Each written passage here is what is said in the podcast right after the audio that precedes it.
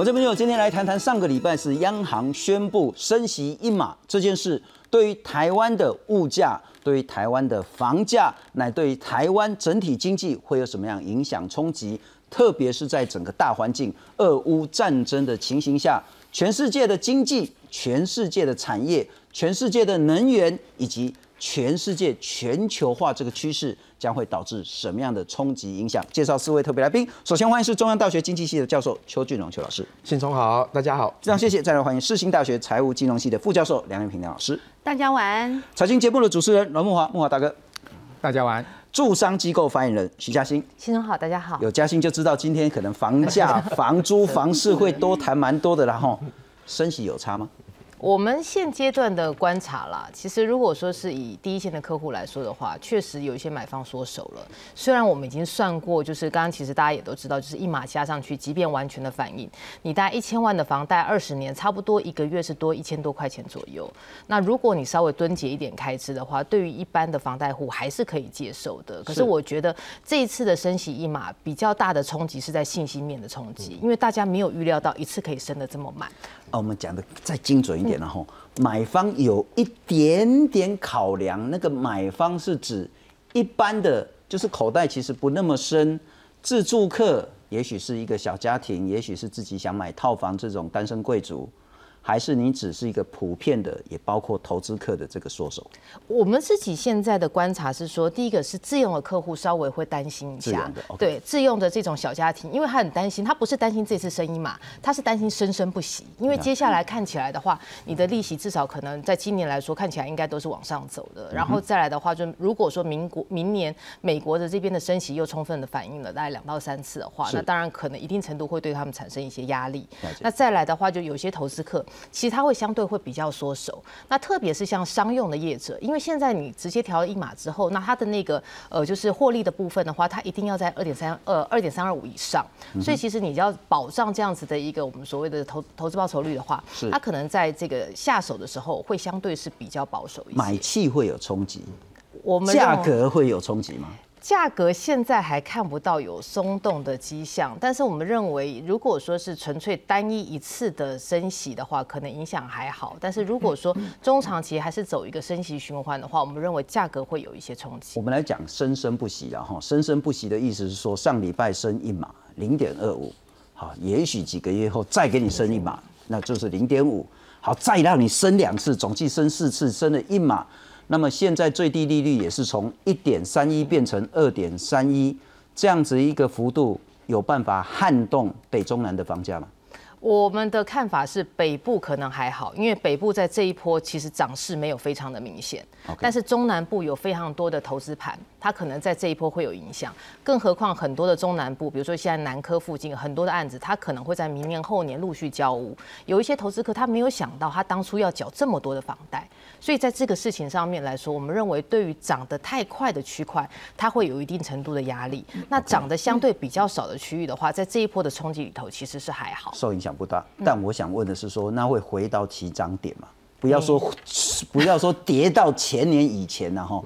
有可能回到去年之前的那个水准吗？中南部的部分其实不大容易，因为我们这样看好了。如果说，因为我这次还把一些资料调过来，其实升息并不是第一次升息了。我们其实，在二零零四到二零零八，我们曾经升息过十六次，那时候是从一点三七五升到三点六二五，然后接近我们最近比较有记忆的一次是二零一零年的第二季到二零一一年的第三季，那那时候升了五次的一个升升五次，那大概是从一点二五升到一点八七五。但是这两次的升息，其实房价都有涨幅。那我们如果看的话，这次升十六次的那一次的话，涨三十四点二。那升的呃升五次的那一次涨十七点七。所以换言之，就是说，其实对于某一些呃投资人而言，他们可能会认为，相较于过去那种六七趴的那样子的一个房贷利率，现在还算是相对比较低。只是时空背景有一个很大的不一样，是现在被千万以上的房贷的人增加了。那根据就呃就是呃那个。廉政中心的统计，廉政中心他们有说，差不多有四分之一的房贷户他是背一千万以上的房贷。那这个状况的话，我们会认为是说，可能他会是在这一次的升息里面产生比较大影响的一区。如果是一千万差个零点二五，那么一年就是差两万五千块，差不多。不过我请教一下木华大哥了哈，央行其实也讲得很清楚，就是说，其实升息不是为了要打房，升息是因为通膨。那我想问的是，说这一波一码的升息冲击会多大？假设接下来几个月乃至于一两年继续升，那冲击又会多大？不管是房市或经济。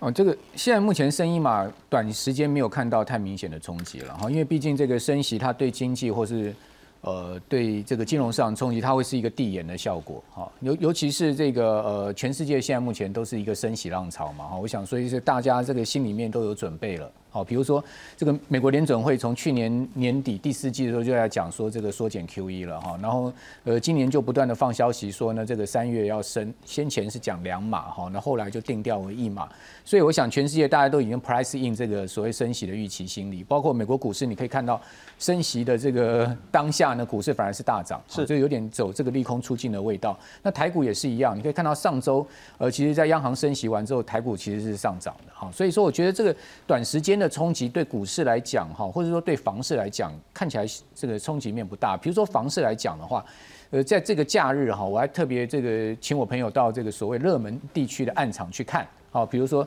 像这个新北，大家都知道这个呃新店那边有一个从化区哈，是一个很热门的战区了哈。他说：“哇，去去这个建建商那个预预售中心看，里面都是人呐，大家完全没影响。那是真的人还是是真的人？是真的人，是真的。而且这个建商开的价钱也都是蛮离谱的，所以这个新店一平都已经快七七八十万了，这个这样这样子一个价钱哈。然后呢，这个建商也就跟你讲说啊，这我们六年后合约一签的，六年后才交屋哦。所以说这个建商也把这个呃所谓的这个时间拉长。那对这些买方来讲说，那反正这个要交屋是六年后，我现在升息我我也无感嘛，我现在也不是马上打到我嘛。”好，所以我觉得对房市在预售市场来讲，应该影响不大了。也许这个成屋市场会比较影响大，新成屋或中古屋，因为你买了之后马上就要付贷款利息，这个也许会影响。但我觉得就是说，后面到底呃这个升息的这个波段呢，周坡有多长，这才是一个问题。如果说长期这样升下去的话，的确会有影响。好，但我我看到这个高盛他在这个央行呃升息完之后，他马上出了一个报告。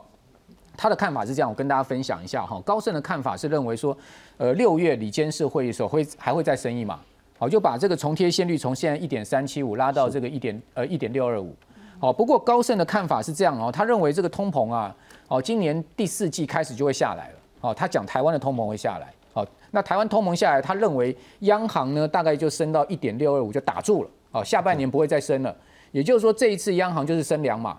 哦，就把利率拉到一点六五，拉到一点六五高不高呢？我跟各位做一个比较哈。二零一四年当时我们重贴现率要降下来的时候是一点八七五，所以也就是说这次再升也升不到这个二零一四年前坡的高点。那对于房贷族来讲，当然影响就不大，因为大家知道升一码大概一千万利息，呃，这个房贷大概一年多，呃，一年多一万多块钱的这个利息支出是啊，升两码的话大概两万多块。两万多块是一年哦，它不是这个一个月，所以说我觉得对现有的房贷户来讲，大概一千万到一千五百万的这个影响性不太大了。嗯哼，这除非你是上亿的这种房贷户的话，那当然就影响很明显。所以说，也就是说，如果真的如高盛这样预估，但是它前提是通膨要下来。是，哦通通膨如不下来，那就另当别论哈。那就继续对。那另外我自己个人观察一个很重要的地方，就是为什么央行这一次会提前在三月，而且升一码？我觉得主要原因是因为台币最近贬太凶了。是，去年台币全年升三趴，是地表最强货币嘛？因为全年对这个美元这么强的情况下，对美元升值的货币不多了。是，又升到三趴，升到这么大幅度，是新台币是唯一的。好，也就是说去年全世界主要货币没有像台币这么强。但是大家知道，今年才三个月时间，台币已经把去年的升幅全部回吐了。好，今年这个一月以来到最最最低的时候，到上个礼拜二十八点这个六八的时候呢，它已经已经大概贬三趴多了。好，所以说央行看到这个呃台币这样贬，然后外资在台股到去上个礼拜卖了五千亿的股票，这个是一个很大数字，才三个月。哦，因为去年跟前年两年总共卖一兆。一兆是两年卖的哦，它三个月就卖五千亿哦，所以这个很大数字，所以看了有点胆战心惊，赶快升，因为台美之间的利差拉大了。是啊，我们我们讲的利差最主要是十年期国债值率的差距。哦，美国十年期国债值率今年以来它上升了六十几个基点，台债十年期上升十一个基点，所以一拉拉了五十个基点上去，那个利差拉大，过去我们的经验，台币就是要贬。哦，所以说呢，在这样的情况之下，央行不得不。告诉市场，我要捍卫台币的决心，所以这才是其实不是打通膨，它真正的真正的最主要原因是要捍卫台币。捍卫台币是为了救出口。呃，其实它不完全是，它捍卫台币最主要是要稳定这个汇价的它的这个决心，因为你你如果台币再继续贬的话，外资卖股票会卖得更凶。台股这一波已经跌破年线，而且那个台积电跌破这个五百六，其实是一个警讯了。是哦，所以我觉得央行后面就要看这个所谓的台美利差。所以我会建议我们的观众朋友，你去紧盯这个美国十年期国债殖利率，它如果继续往上升，OK，那对于央行后面升息的压力就会加大，所以就不见得如高盛所估的，就是说，呃，这个下半年就不升了。如果说美国十年期国债殖率一直往上升，是哦，现在目前已经来到将近二点二附近了哈，它如果再往上升，台债的不可能跟得上去的，好，台债。绝对跟不上去，绝对跟不上，利差一拉大，那个台币的贬值一一大压力来的时候，央行肯定后面它下半年还有动作，所以我最主要是看这个。了解，不过这真的是越来越复杂。然后刚我们一开始谈到房市，后来谈到所谓的通膨的问题，再来还有说的汇率稳定的问题。同时要请教梁老师跟邱老师一点是说，我们来看看，至少央行在上个礼拜四谈的是说，其实。通膨是一个大问题，所以我们必须要面对，要来处理。那我们来看看台湾的通膨，现在呢，我们用 CPI 就是那个增长率的话呢，我们是二点六，最新的数字是这样，二点六。当然，很多官员跟你讲说，台湾通膨没有那么严重，二点六都在可控的范围当中。但如果你跟日本比，日本才零点五，那其实我们是二点六，算是比日本高很多的。不过你看，如果你要跟土耳其比，五十四趴的 CPI，你看看的加的细了哈。今天的价格跟明天的价格可能就会差很多很多的。巴西是十趴的 CPI，美国通膨一直是很严重，那大概就是在八上下这样漂移了哈。那现在看起来那个二月的话是七点九。我还是想请教一下邱老师，就是说是否全世界现在面临到一个共同的问题，叫做停滞性的通膨？大家口袋的钱没有变多，可是物价越来越贵，导致于经济的重创。我们来看看上个礼拜是央行的升息跟台湾以及全球的经济表现。央行在十七号宣布决议升息一码，重贴现率从百分之一点一二五调升到百分之一点三七五，终结连七动。这是总裁杨金龙接掌央行之后第一次升息，也是继二零一一年七月升息半码以来，央行再度升息。我们国内的啊通膨率啊持续啊升高哦，那我们的预测，我们的通膨率呢是二点三七。事实上呢啊，全球各个国家的一个啊通膨率呢，都在国际机构啊都有调升的一个现象。我们内内内需服务业在去年呢受伤，所以呢这个也就是导致我们在十二月的时候呢，我们没有啊调整我们的利率。第三个条件呢，就是说大家也都知道啊。啊，美国是昨天呐，就它就升息一码。央行表示，乌俄战争造成原油、谷物和基本金属等大宗商品价格攀升，恐怕会进一步加剧国内通膨压力。而在房贷方面，房产专家则认为，实际影响不大，主要是心理层面的冲击。可是对于心理的冲击非常的大，因为这是台湾央行过去以来很少有升息幅度这么大的一个状况，从过去的稳健保守、可预测性转变为不可预测性。对于投资客户可能会导致他们的一个手的手上的一个持有的不动产减码。那当然，对于租客来说的话，或许会可能会面临到所谓重新转嫁的一个问题。央行指出，全国平均贷款余额约为七百六十三万元。根据央行预估，升息后每年增加的贷款负担大概是一万九千元。记者综合报道。周老师，那个问题就是台湾是否跟全世界，特别是跟美国一样，面对停滞性的通膨，只是程度的差别？呃，这次的通货膨胀哈，理论上有两个成因呐。那第一个就是，呃，过我们一定义上所谓的停滞性通膨哦，其实就是我们讲 surprise shock，就冲供给面的冲击。的确是，你看过去这两年来。好，无论是晶片也好，整个供应链的这个呃不顺畅的现象，包含航运，到到现在的这个战争，哈，的确在成本面都推升了物价，推升了非常多哈。那这只是其中一个成因，那也不要忘了哈，譬如说，这从前年开始啊，联准会降息以来，全世界就是钞票超发的这个情况。是，如果我们看台湾的情况，这 M1B 啊，啊这个呃这个货币数量的定义哈，我们看前六年，前六年的前五年。每一年的 M1B 的成长率都低于百分之八，好，但是去年二零二一年，哈，我们光是去年的 MYB 的成长率就超过两倍，到将近百分之十八了。是，你可以想象啊，钱多了百分之十八，但是我们的 GDP 再好，我们生产出来的东西也不只不过多百分之六而已啊。嗯哼你用那么多的钱去追逐那么少的这个产出，那物价当然会有上涨的可能性。所以这一种呃物价上涨呢，是我们说资金面的，啊，货币供给过多的。那我们可以这样说，就是这种 surprise shock 这种所谓的成本面的这种冲击哈，基本上拿不掉的。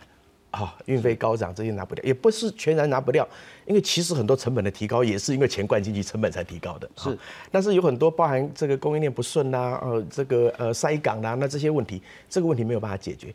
但是至少各至少各国央行要先把。呃，因为货币供给过多所造成的物价上升的那个部分拿掉，先把这很重要，钱收一些回去。对，好，所以美国五月就要缩表了嘛。好，那其实升息有一点缩表的功用。好，为什么呢？因为你升息了，就会比较多的钱存放在银行体系里头，是它不会有货币创造的效果，它或多或少会有一点缩表的作用。好，那这个作用哈，其实央行这次升息一码，我觉得它是一石多鸟了。好，那为什么这样说呢？刚刚虽然大家说它这个口头上哈。其实这央行口头上的，大家就参考一下就好了哈。他说不是为了打房，其实哦，呃，某种程度虽然大家都说，呃，这个利率升一码好像对房价没有太多的影响，这的确是因为大家过去的观念就是你可能要升个三码五码以上可能会比较有效果。是，但是无论如何，它还是一个打房的工具哈。那我们的央行是，呃，过去半年里面哦，韩国已经升息三次了，纽西兰也升了两次还三次了，就我们都不升。好，那虽然尽管我们觉得现在的利率是低到一个不合理的状况，是扭曲了这个资源的运用，但是你可以看到我们央行历来哦，其实就是跟着美国走。好，美国不动，我们就不动。我不，韩国是不重要，纽西兰也不重要，其他国家都不重要，我们就跟着美国走。那如果是这样，那个这个事情就要变得非常非常小心了哈。刚刚木华也讲了，今年美国的升息啊，你看美国只要一旦开启升息循环哦，它是可以跟你玩很久的。OK，好，过去的历史经验，升到五趴都有可能。好，那今年大家预估美国这个平均今年大家预测的这个利率哈，会升高到一点九 percent，明年再三次会到二点八 percent。OK，好，我们就算只升美国的一半好了。哇，那也可观呐。是，好，我们已经很久没有看到这么高的利率了。好，所以这个两趴就是八嘛。对对对，所以刚刚大家讲哦，就生生不息就是这样。哈，OK。那所以呃，后续的这个效果啊，大家其实是会。就经济的角度，您也认为说，这一两年内台湾升息这个趋势是确立的？确立的。好，你就像刚刚木华讲的嘛，美国升你升不升？我们就是央行就是跟紧跟着美国，美国升了，我们多少升？好，那那两个问题是一个。现在这样子的一个二点六的 CPI 成长率，当我们所有的外食族都感受到，黑饼饼本来一个排骨饭八十块，就一袋排骨就大的，两边变高十，两边变一百，基本上不百亿你吃不一袋排骨饭。对，就是那外食族那感受是非常非常深刻。你现在随便吃一顿饭都超过一百块，但除了这个感受跟荷包缩水的问题之外，第一个问题是，现在通膨的情形究竟对台湾造成什么伤害？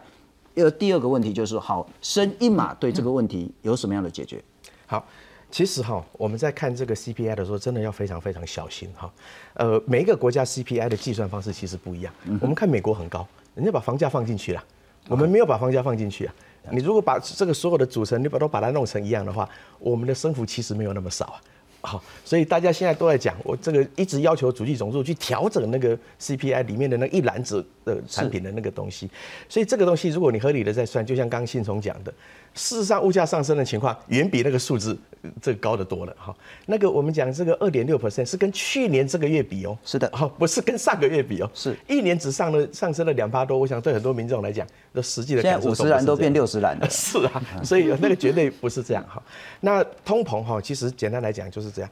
如果是很多成本面所造成的这个物价上涨，其实就像我们刚刚讲的，大家能失利的部分不多。是，但是因为通膨，如果是因为在低利环境之下所造成的哈，那最重要的其实它就是我刚刚讲的，它就扭曲了资源的使用。嗯哼。那为什么呢？就像刚刚大家讲的，你现在消费全部都不正常了，所以我们刚刚讲房价，其实还有一个很重要的因素啊，利率固然可能打压，但是我要不要买房子，还有一个重要的因素，物价会不会持续上啊？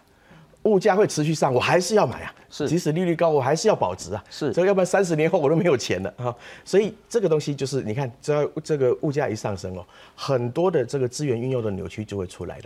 那房价上升其实就排挤了很多你应该有的消费。是，过去财经有一个研究是这样，就是房价上升的时候，排挤最多的支出哈，是一般家庭的文教支出。哦，大家先缩水的是文教支出，就是你原本要给小孩买玩具是不玩，文教是指教育吗？还是啊，教育啊，就文化教育支出，所以就是娱乐跟教育费用就大幅缩水。对，特别是教育，所以他最先排挤的是这个部分。所以你看，就一般来讲哦，我们如果现在有所得，一定是有一个一个规则去呃运作我的资金嘛，是哦那包含一部分要存起来，好，那我要存多少？那看利率。换句话说，涨个一码的话，就是说小孩子补习就少一科啦。是啊，是啊，是不是？那我们现在啊，你看，我房价很稳定，作文就不要补了，作文很重要。那怎么办呢？数学问题也做。是啊，是啊，是啊。总之，就是是一个一个很不完整、很不正常，甚至是扭曲的经济发展的结构，特别是在房市的部分。对。那之后，如果说因为这两个变数，一个是利率，理论上利率高，资金会稍微回来，然后房价应该要下修，可是同时又一个通膨。对。所以哪一个比较强？那特别要请教梁老师。我们还是回到刚刚那一个所谓的 CPI 这件事情，然后怎么样看待台湾二点六以及通膨在台湾导致什么样的问题？问题有姐妹姐。其实这次央行它真的是呃，较市场上来讲蛮意外的，就是突然升息一码。那其实我的看法跟木华蛮像的，就是我不太认为这次是因为这个呃要平稳这个物价。那当然就是说我们的这个 CPI 的数字其实是有上来的，但是以二月的数字才只有二点三七嘛，二点呃二点三六 percent。那整个的三月份呃这边才调升的 CPI 的数字是只有二点三七 percent。然后扣了 CPI 就是我们知道的，就是跟这个扣除掉石油跟物价，所以它去反映这个物价到底是不是真正上来的。这个 core CPI 是只有一点九三 percent，它连两个 percent 都不到啊。所以如果你要硬去跟他讲说，哎，我我升息是因为这个物价的这个呃原因，我觉得这个有点牵强。但是呃。呃，为什么这个物价这个量会上来的原因，其实最主要是前面的这个疫情的关系。因为你疫情的关系，COVID-19 的关系，所以你所有的这个产品啊，尤其呢是科技的产品。是这次来讲的话，其实呃最严重的应该是从这个半导体的晶片嘛。你晶片的这个吃紧，所以导致整个终端科技的产品全部价格通通都上来。所以你科技的这一块的物价的上扬，这个呃上扬，这个当然就会造成通膨的一个隐忧。那这一次的俄乌的事件啊，又是造成了这个油价。我们知道俄乌事件来说的话，通膨其实是呃导致这个通膨的这个因素是最大的嘛。那你原来各国央行就很担心通膨，那你一个俄乌的战争造成的通膨的这个一呃因子上来讲，第一个造成物价上扬的就是半导体的这些原料。我们知道，像乌克兰来说的话，它的奶是占这个整个全球大概有百分之七十，铬是占百分之这个四十。那铬跟奶来讲，尤其是奶，它是半导体当中占了百分之九十六，是来作为半导体的一个缓冲的一个原料。是。那在整个半导体的这个呃这个镭射的曝光的制成当中，它就是很需要这个奶。那你现在厂商来讲话，它当然还有库存。可是现在最担心的就是说，这个通膨到底会不会一直持续？也就是攸关我们的升息是不是会一直一直生生不息嘛？那就是这个俄乌战争的战事，你到底要打多久嘛？因为现在的这个战的战役的时间已经是超乎了市场的想象了。是。那也就是说，这个战役如果再延续的话，那像这个半导体的这些原料一定就会受到冲击。这个就是物价上涨的第一个那我请原因嘛。因为您对国际金融或国际产业比较熟悉，目前呢，哈，就我们访问过很多所谓的国际政事、就政治局势的，也访问过很多军事的，当然有不同看法。但就经济的角度，国际的金融业认为这一场仗会打多久？金融业当然是希望的速战速决啊。希望归希望，但是评估，我自己的评估上来讲的话，我觉得不会打打。不会打的不久，就打会打一段的时间，会撑很久。为什么会这样做呢？其实你从普丁他在呃准备这个战役，哈，他就已经思考很多的事情了。是第一个来讲的话，就是呃，他也会担心西方的国家的一个制裁，所以对于油啊、天然气这个是他的大宗，所以他第一个大概就会去禁止。你看美国他就很大拉了，他就是直接禁止油，但是欧洲当然就不敢吭声，因为欧个欧洲它没有油，也没有天然气嘛。是，但是你。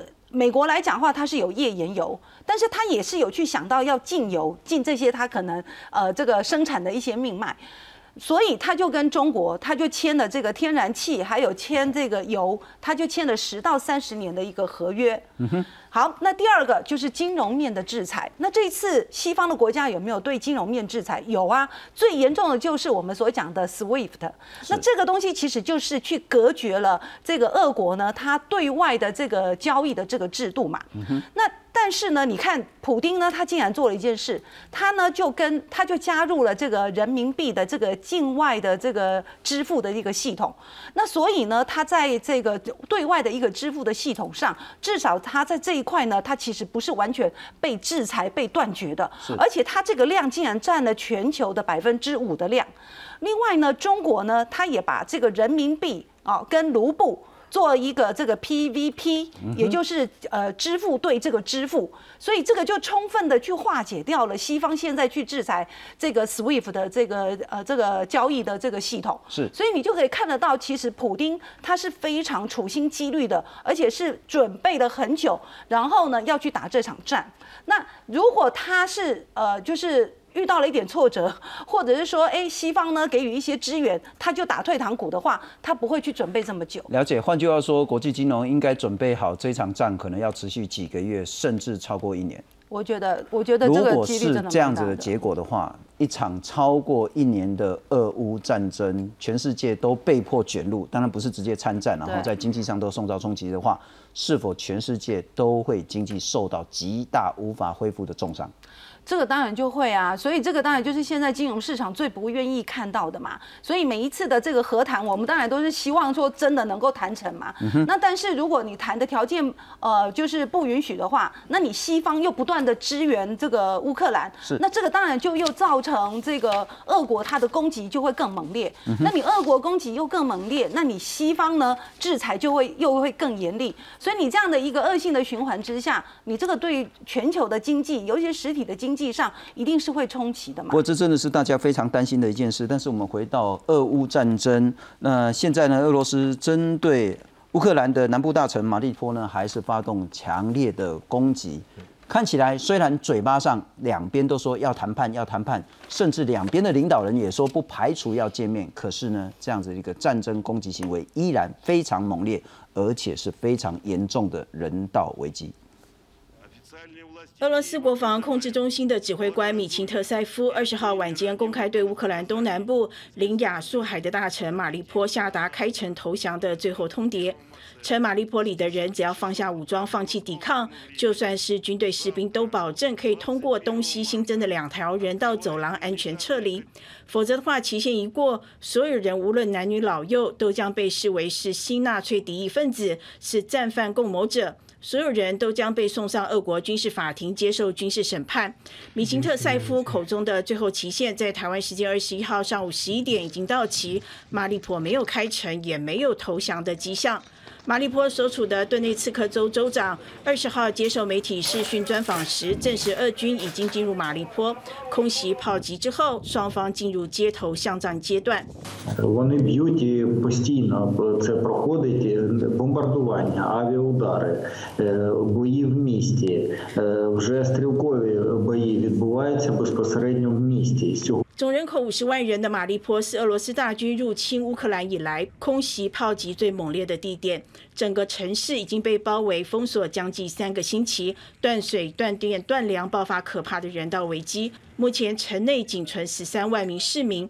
俄军在下达最后通牒的几个小时前，空袭了当地一所收容四百人的艺术学校，伤亡情况至今不明。当地官员指，战火至少已经夺走两千三百条性命，许多不幸丧命的市民连安葬的机会都没有，而是被埋入乱葬岗。находимся 11 день в подвале, а война у нас идет 25 день сегодня. Мы каждый день считаем и надеемся на лучшее, Квартира на разбита. человеческое существование. Квартира разбита, все разбито. Вот с подвала куда нам выйти? На костре готовим. Пока есть дрова. Пока у нас есть какие-то дрова, пока есть какая-то еда. Через неделю у нас не будет уже ничего, никакой еды. Что нам делать? 对俄军来说，拿下马利坡，除了可以确保从克里米亚半岛通往乌克兰的内陆走廊之外，更重要的是，这里是乌克兰国民卫队亚速营总部的所在地。 这个由国族主义者和极右派激进人士所组成的武装民兵团体存在的本身就是俄罗斯出兵乌克兰的借口之一。公司新闻王慧文编译。不过，木华大哥，我们刚谈到汇率，谈到台湾的经济，不过可能还是无法置外于全世界。然后，其实最重要还是全世界。刚我们谈到通膨，其实最关键的不是台湾。而是在国际，不管是能源，不管是原物料，不管是粮食价格，我们来看看能源恐怕是最为关键。开战之前，二月二十二号，西德州原油一桶呢是九十二块美金，打了之后呢，到三月八号呢是最高一桶呢，西德州是一百二十三，北海布兰特是一百三十四美金一桶。那可是这几天呢稍微下来，也许是对战争的钝化。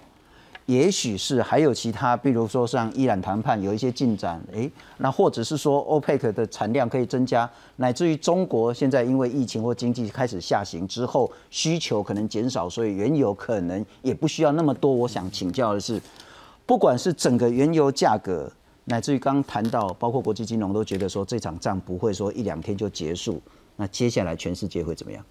对，这个其实原油价格是一个非常重要的关键哈，因为毕竟这个油哈，它是呃所有的这个呃物价之首了哈。我们讲说这个如果看这个大众物资来讲，大家最主要还是看油。好，所以油价如果下不来的话，全球通膨形势其实并不乐观哦。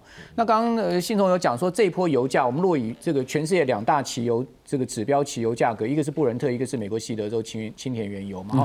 布伦特在这一波开战之后，它最高曾经冲到过每桶接近一百四十块钱美金。是，但是呢，一波直接下杀之后，因为它。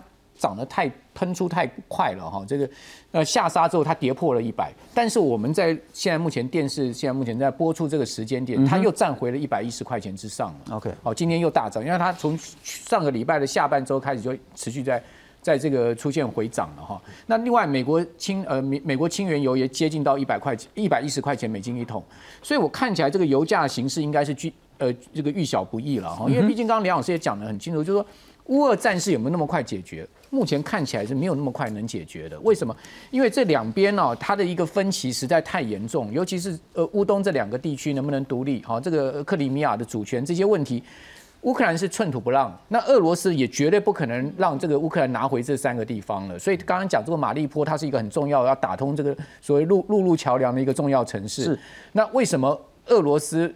极尽全力在攻这个城市，最主要原因就在这个地方，因为他要把这个整个三个地方把它连在一起，那一直可以从亚速海通到黑海，再通到这个所谓的摩尔多瓦，哦，甚至到这个这个罗马尼亚那一带，所以这个对俄罗斯来讲是一个非常重要的战略通道。是，那他你想看，普丁已经花了这么多力气，死伤了这么多人，因为现在估计大概俄罗斯最少已经死掉七千个士兵了，有人估那乌克兰自己乌克兰估计是一万四千个人。好，那。他已经这么大的一个代价跟损失，请问如果你是普丁，你会把这个东西还回去吗？那如果不还回去，我请问你乌克兰怎么可能跟他妥协呢？所以现在目前看起来，这个战争长期打下去拖久是绝对有可能。那一拖久，这个大家都知道，这两个乌克兰跟俄罗斯是全世界最重要的能源，包括金属还有粮食的这个产地。我们讲这个能源好了，光是石油，俄罗斯是全世界第三大石油出口，它一天是五百多万桶哎。是。那你现在整个呃把它做封锁之后，它油它只能便宜卖给什么像像像这个这个印度啦，卖给中国啦，哦便宜这样卖，它它没有办法在全世界供给这个原油的话，那这个对全世界这个供给面来讲是一个重大问题。刚刚呃。邱老师也讲到，这一波的整个物价的上升最严重，大家无能为力是供给侧的问题，是不是需求端的问题？你央行没有办法解决供给侧的问题，所以这个战战争战火一旦拖久了之后，其实对整个通膨形势非常不利。所以对通膨形势不利的情况之下呢，大家都知道这个那个经济一定会受伤。所以我看到那个呃 ECB 啊，就欧洲央行他已经报告出来了，他说只只要这个。乌这个俄罗斯的天然气哈，呃断气，那个整个欧洲的 GDP 会出现至少三趴的一个减损，哦，他他已经出来这个报告。另外，另外那个我看美国投行啊，华尔街投行也也报告也出来，他说只要布伦特原油每桶在一百二十五块钱美金之上维持大概半年时间，欧洲经济要衰退的。OK，所以说一个油价一个天然气这两个。东西如果持续居高不下的话，哈，或者说跌下去再涨上去的话，首先倒霉是欧洲。是。那欧洲呢？它的 GDP 占全世界大概差不多是这个二呃，差不多一三分之一了。嗯哼。美国美国跟美国的 GDP 整个规模几乎是差不多相当了。那你你这样子，欧洲的 GDP 一垮下去之后，那全世界 GDP 怎么会不垮？是，所以说后面后面大家要担心的一件事情，就是说这个战争一拖久，油价这些东西下不来，整个原物料价，甚至粮粮食的价格现在也涨得非常的。欧洲如果倒，美国不会自己好；美国如果不好，台湾一定受牵连。诶，这个。因果关系是存在，只是说呢，现在目前看起来，美国它本身来讲，它比较有能力去抵抗这个通膨跟呃全世界经济的这个压力。所以为什么呢？为什么大家有一个阴谋论，就是说啊，这个美国其实是在煽风点火？这当然是阴谋论了哈。我们要讲。那这现实环境来看，全世界宏观环境来看，美国的确它是最有能力去抵抗全世界经济衰退跟通货膨胀压力的国家。但是呢，很很不幸的是，这一次它自己的通膨也是非常严重。那它自己通膨严重呢，跟整个货币超发是有绝对关系。所以他现在通膨是比墨西哥还厉害了。墨西哥都还没有到七点九啊。是 是，这个美国现在他自己头壳也是很很头痛的，是这样子的。不过邱老师，我要请教你，然后我们来看看这个是根据能源局这。二十多年了，二十多年，整个原油国际原油价格的波动，就可以很清楚看到说，现在是二零二二年三月，呃，一呃算最新的应该是十八号的资料了哈，一百多块，嗯，哈，就是反正就记得是一百多块，可是以前的低档大概就是二十几块，三十几块，对，换句话说，这是二十几年来，当然也有曾经是那个比这个价格更高的，但是那就是一下下上去又下来。换句话说，这个原油的高点不但可能会维持住，而且还会继续上去。如果是，全世界会怎么样？台湾又会怎样？好，其实上坡最高的时候啊，这有史以来最高的时候，大概是二零零八年七月的时候了。好，就是这个雷曼兄弟之前嘛。是啊，那时候大宗物资所有的东西，包含农产品，价格都飙得很厉害哈。那一百四十七块，但是哦，你看哦，这个一百四十七块有史以来最高啊，我们都还没有把它列到。三大石油危机里头去，哈，三大石油危机前两次大概一九七零年代，造成全世界非常严重的通膨，哈，是。那第三次就是呃伊拉克入侵科威特那一次，那那个时候大概油价都还最高飙到这个四十块美金，大家就受不了了，啊。当然那是很久以前的事情，那但是这个到了二零零八年哦，到一百四十七块哦，大家也觉得呃反正大家都涨了嘛，就还好。那当然这从这么久的时间呢，有两个最重要的因素哈，第一个就是在需求面呢。大家呃对石油的依赖没有像以前那么严重。是，一九七零年代那个是所有东西生产运输那个对石油的依赖是大的不得了。那经过这么多年，我们运输员可以用这个电动车啦哈之类，所以现在需求面会比较没有那么呃严重。那供给面我觉得很重要，就是说呃在零八年那个时候啊，大家是真的担心没有油啊。但大叔大家还记得吗？美国把小麦砍了种玉米。好，这个巴西这个种甘蔗做呃做什么生殖能呢？生殖能嘛。好，那为什么大家是真心觉得快要没有油了？哈，那现在其实不是没有油。刚木华讲了，现在俄罗斯现在呃这个一天出口 是运不出来的问题，运不出来没有，运不出来也没关系，它一四五百万的缺口嘛，一天每天四五百万桶的缺口嘛。大家有人去盘点哈，现在啊这四五百万桶短时间之内，的确很难去补足哈。现在还产能现在还有闲置的，大概像沙特阿拉伯啦、阿拉伯联合大公国等等。那现在美国也开始在呃，刚刚信聪也讲嘛，伊朗形势可能会比较缓和，甚至会呃放宽这个委内瑞拉的出口哈。是，那委委内瑞拉出口这个呃。也可以增加一些，而且到年底哦，大概每天可以增加到将近一百万桶了哈。所以呃，零零总总凑一凑，其实这个虽然这个能源的供给在减少，但是大家也很怕，就像刚刚大家讲，都怕的要命。那怎么办呢？就想办法挤出来啊。那不是没有，那沙特阿拉伯现在不接这个拜登的电话嘛？那这个很合理，要是我我也不接啊。好，我能拖一天就是一天。那油价高涨对我好，我能拖个一个礼拜，不要让拜登找到，我就多赚一点钱。但是中东，特别是 OPEC 国家，迟早抵不过这个美国的压力。了解。所以呃，油价短时间的确会涨，一这个呃，长期来讲会控制。长，我觉得长期来讲哦，我想包含美国在内，大概都非常难容忍呃油价到一百五甚至更高的这个水准。是是。不过嘉兴，我们其实要请教，就是说刚我们谈出整个国际的大局势了哈，就真的很像。说，有人讲好的是大船的港，啊坏的就是一个海啸来，你一定要做一些阴影。央行升一码，恐怕这个阴影是不可能是应付现在全球的局势。但我想请教，我们都看大局势了哈。刚那个国际原油看两千年，那我们看房地产也从台湾也来看两千年开始，我们可以看到一个很明确的趋势。那红色这一条叫做央行重贴现率，就是银行跟央行借钱的利率了哈。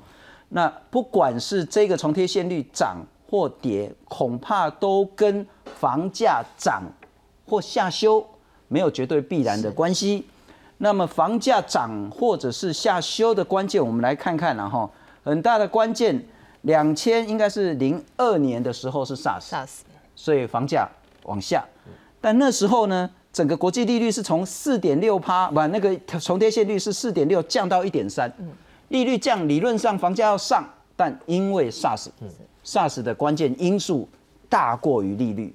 同样道理，那之后就开始大涨了，啦哈。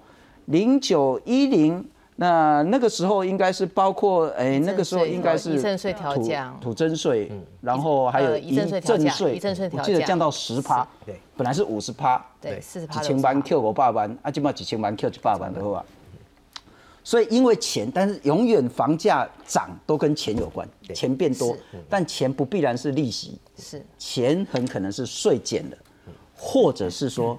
零九年的时候呢，是金融海啸，所以那就是 Q 一国际印钞票，然后呢，房价就一直涨，一直涨。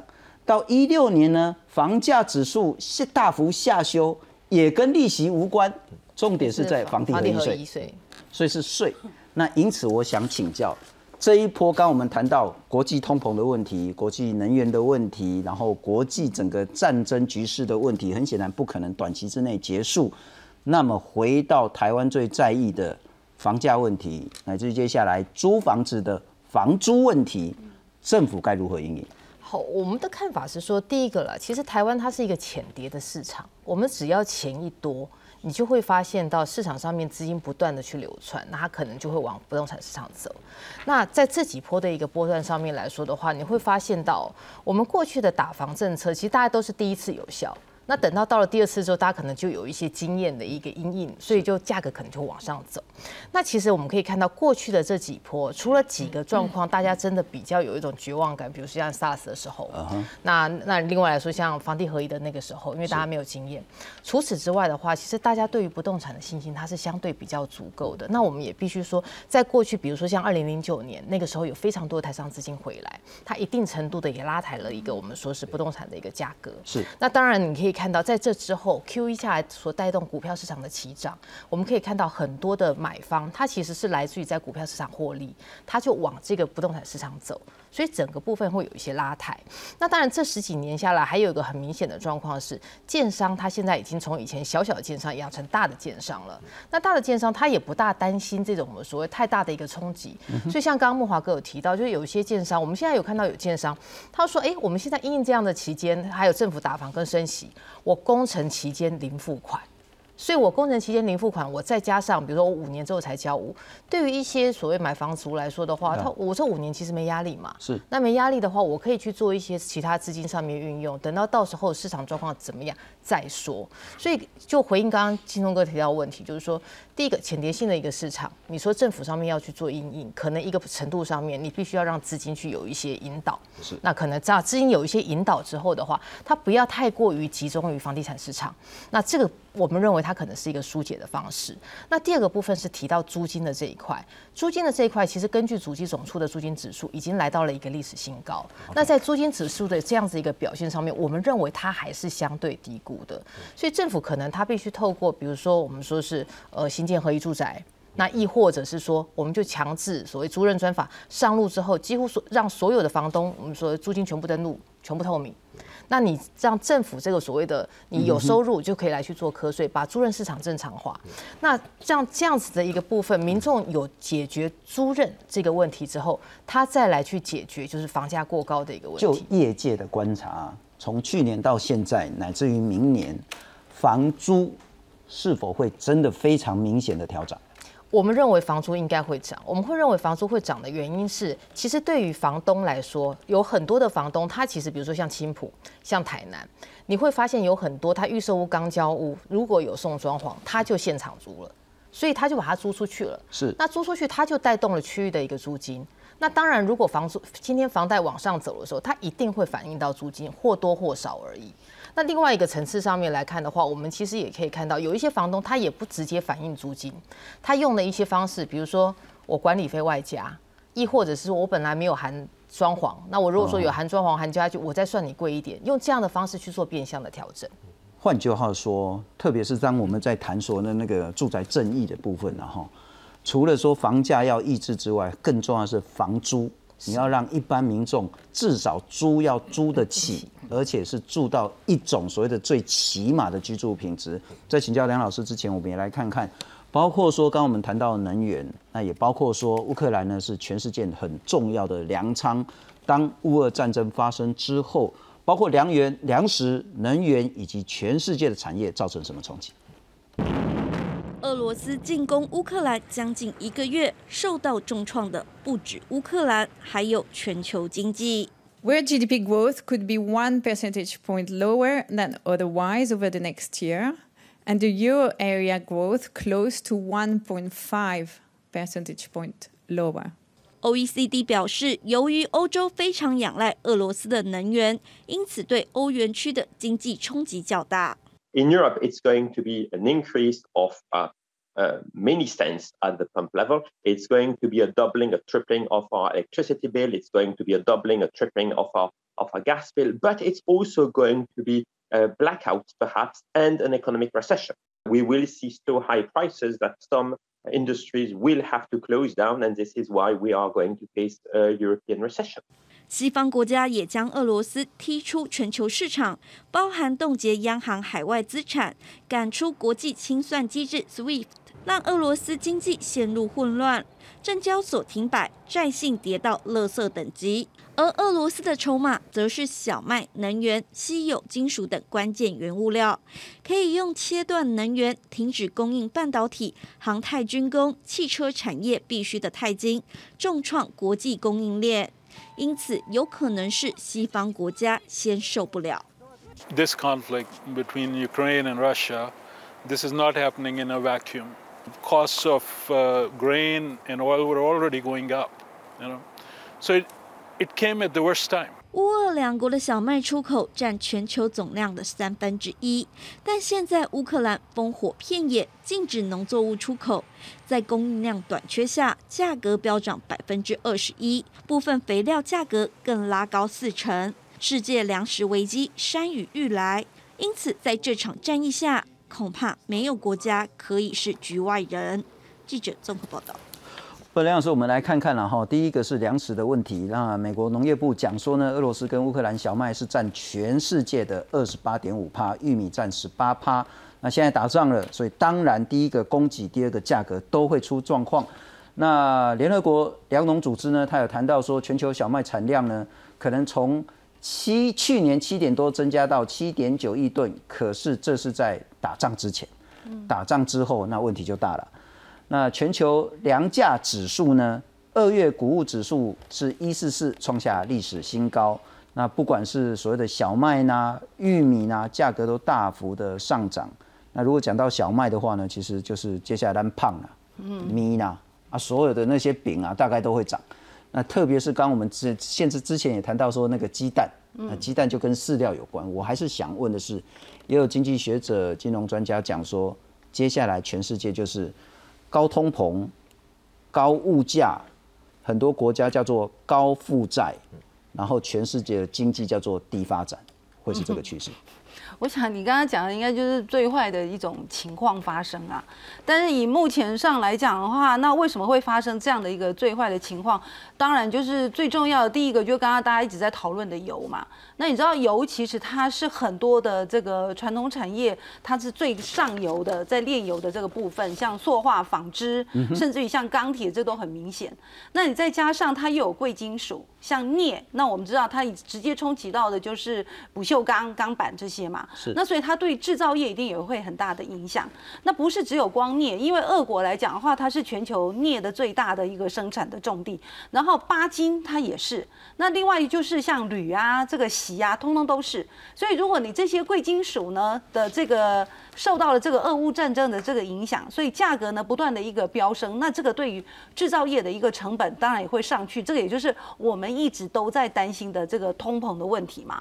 那现在不是只有光这些。些贵金属啦，或者是油，连同刚刚您所去提到的，就是农作物。那我们知道，其实黄小玉一直都是农粮食品当中我们在看的这个物价的一个重要的三个指标。是。那尤其像小麦、玉米，它又是俄乌好重要的一个生产的地方，所以现在大家也会去担心，当这些这个农粮呢，如果开始是呈现缺乏的，那这个当然就会造成这个食品的这个价格的一个飙涨。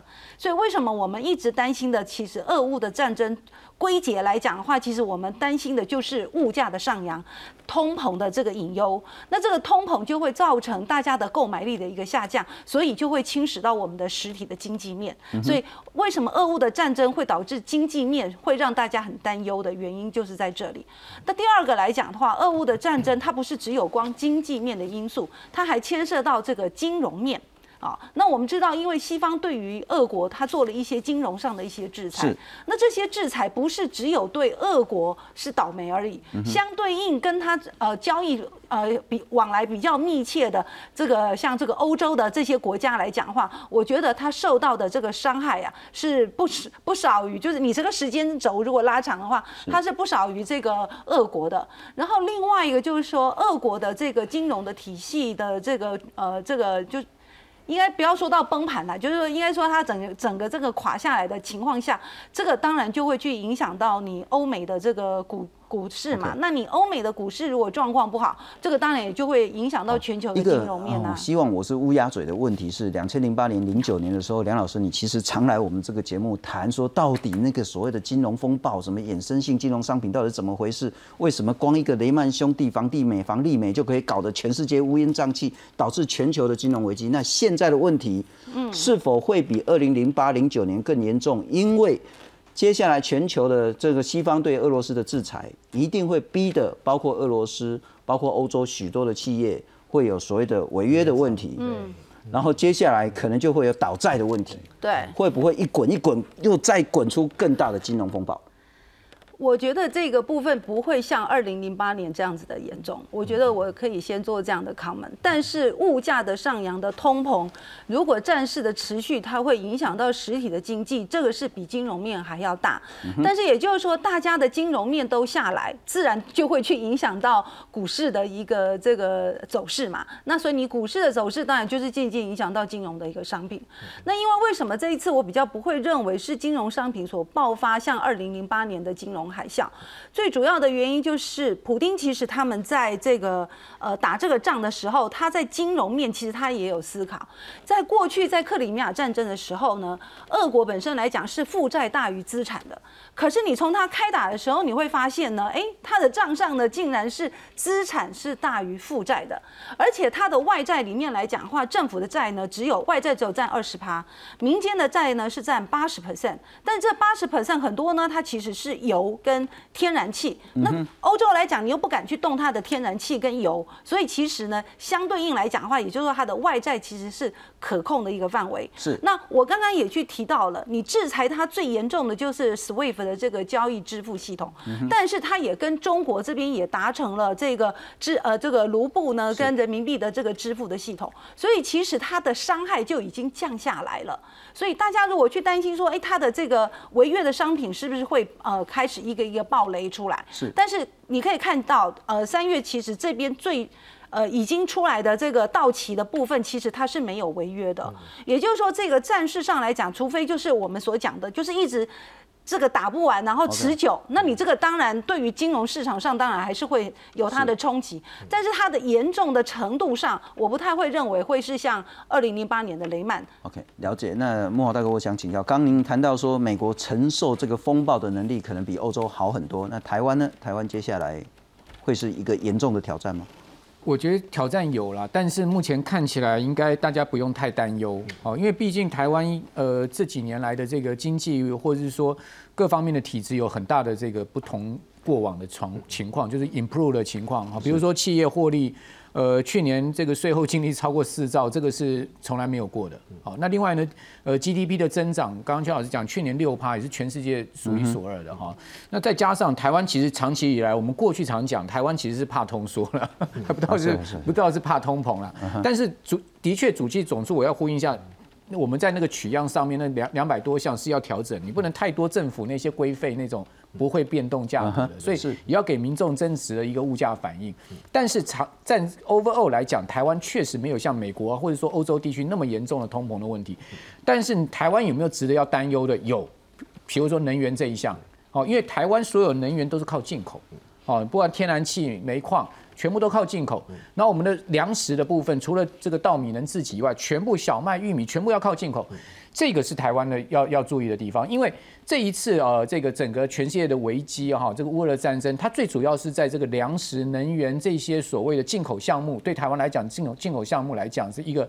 很大的一个压力，好，因为万一这个真的断货了，好，或者说将将来价格持续居高涨上去，那输入型的通货膨胀，这这不能小看它。是，所以为什么回到我刚刚第一段讲说，央行一定要把台币汇价稳住，因为你台币再继续一直狂贬到二十九块，这样这一直贬，第一个信心会有问题，第二个呢，输入输入型的通货膨胀压力会变得更大，所以呢，央行它考量的东西非常的多，好，那台湾的弱点就是在这个。台湾没有那没有资源嘛？是哦，都要靠进口，这是台湾的一个很大的弱项。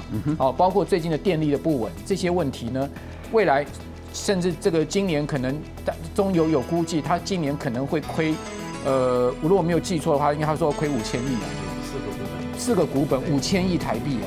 好，如果油价是持续居高的话，中油要亏掉四个股本，这很恐怖的事情。所以这些是台湾。